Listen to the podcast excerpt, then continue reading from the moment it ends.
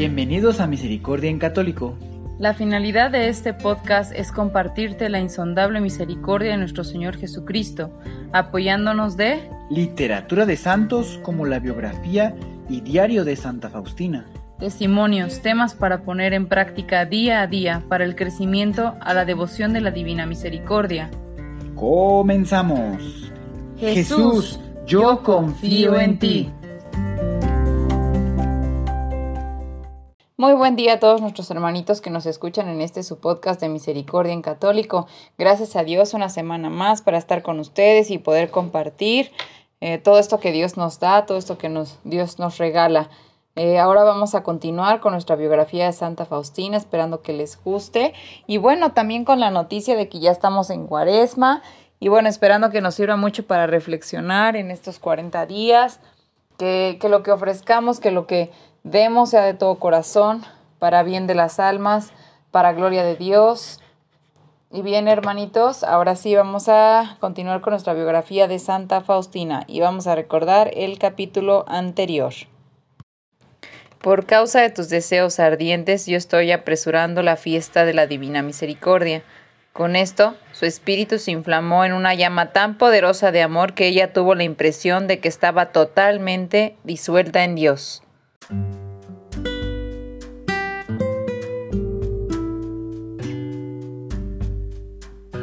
El sufrimiento que intercede y el amor que consume. 1937. Una curación repentina. Al día siguiente la hermana escribió una carta al padre Sopoco, pero antes de que pudiera hacerlo se enfermó súbitamente. Ella decidió esperar por una señal clara de que era la voluntad de Dios que le enviaba. Su enfermedad se intensificó y estuvo obligada a permanecer en cama. La tos persistió tanto que le pareció que si el ataque hubiese durado algo más, habría sido su fin.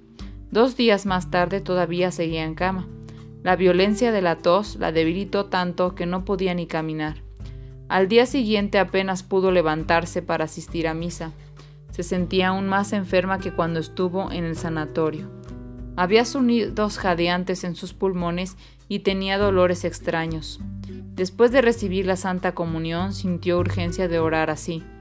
Jesús, que tu sangre pura y sana circule en mi organismo enfermo, y que tu cuerpo puro y sano transforme mi cuerpo débil, y que una vida sana y vigorosa palpite dentro de mí, si es verdaderamente tu santa voluntad que yo realice la obra en cuestión, y esta será una señal clara de tu santa voluntad para mí. Mientras Faustina rezaba, sintió repentinamente como si algo estuviese sacudiendo todo su organismo, y en un instante se sintió completamente bien, sus pulmones estaban descongestionados y no había dolor. Esto fue una señal para que ella se pudiese, se pusiese a trabajar en el inicio de la nueva congregación. Esto sucedió el último día de su novena al Espíritu Santo. Jesús le ratificó y confirmó sus peticiones.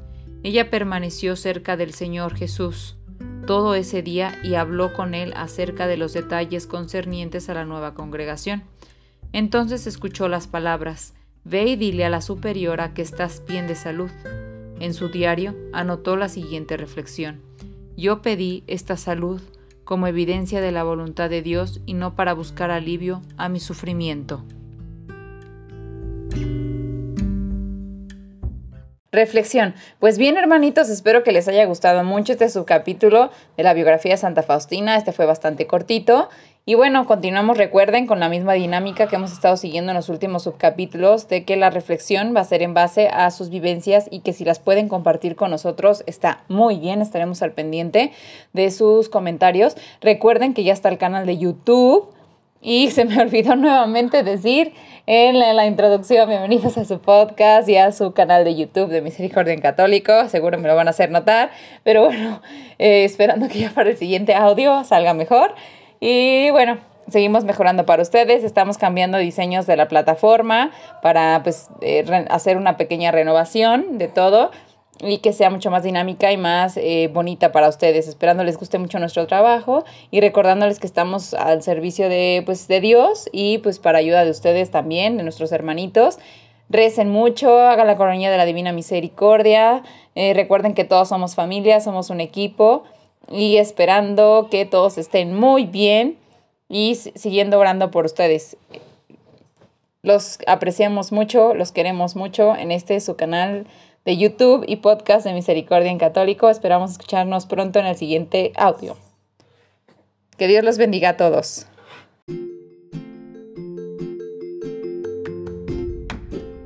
Si es la primera vez que escuchas nuestro podcast, te invitamos a que escuches el numeral 0,1,1, que habla sobre las temáticas que se desarrollan en este podcast y el lenguaje que hemos propuesto para identificar cada una de ellas, y así sea más fácil para ti escuchar las que más te agraden. Te dejamos el link del audio y la lista de las temáticas en la descripción que este audio tiene.